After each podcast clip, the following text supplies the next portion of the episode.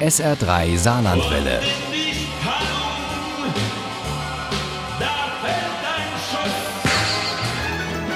Der Krimi-Tipp. Morgen ist erster Advent und wir stimmen Sie mit unserem Krimi-Tipp schon mal drauf ein. Nein, der spielt nicht im Winter, sondern dort, wo manche von uns gerne ihre Sommer verbringen, an der Atlantikküste, genauer gesagt in der Aquitaine.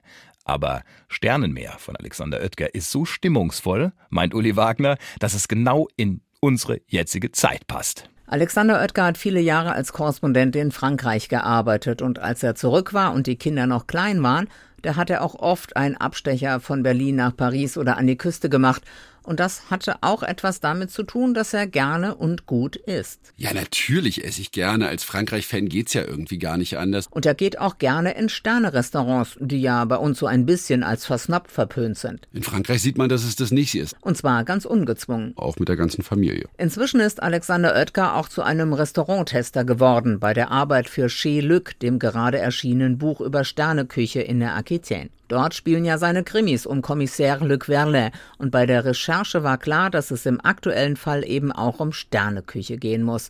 Auguste Fontaine heißt der Sternekoch, der sich bald zur Ruhe setzen will, wenn er seine drei Sterne so oft verteidigt hat, dass er sie auch immer behalten darf. Und sein Tester ist nicht irgendwer, sondern Hugo Genvilliers? fragte Luc wie aus der Pistole geschossen. Jeder Franzose über 40, der in seinem Leben schon einmal ein Restaurant besucht hatte, kannte den Namen. Die Vorfreude, aber auch die Angst ist groß in der Villa Auguste bei Saint-Giron-Plage, denn für viele Köche und deren Team sind die Sterne die Welt. Wir haben für Sie das Sechs-Gänge-Menü von Maître Auguste vorgesehen, natürlich mit der lauwarmen Entenstopfleber von Guillaume Fontaine. Sind Sie damit einverstanden? Sehr einverstanden. Auguste Fontaine hat zwei Söhne. Remy, das schwarze Schaf der Familie, das auch häufig in den Klatschspalten auftaucht, und Guillaume, der mit seiner Frau eine Enten- und Gänsefarm betreibt. Aber seit Monaten wird er bedroht und seine Frau ist mit den Nerven völlig am Ende. Mach, dass das aufhört! Denn inzwischen sind die Drohbotschaften nicht nur draußen an der Stall oder der Hauswand zu finden, sondern auch drinnen, in der Wohnung. Ihr Mörder. Ihr meint, wir blöffen? Dann machen wir jetzt ernst. Wer jetzt noch eure Foie Gras isst, dem wird es schlecht ergehen. Stoppt die Tierqual, sonst leidet ihr so wie eure Enten.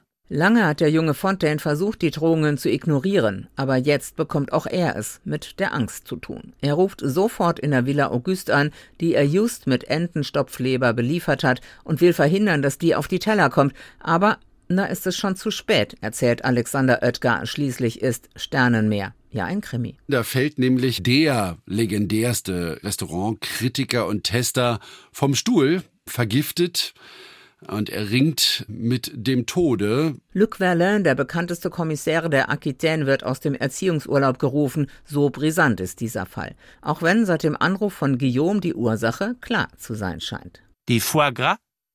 Die Ärztin zog eine Augenbraue in die Höhe. Wie denn das? Ein Umweltgift? Das kann nicht sein.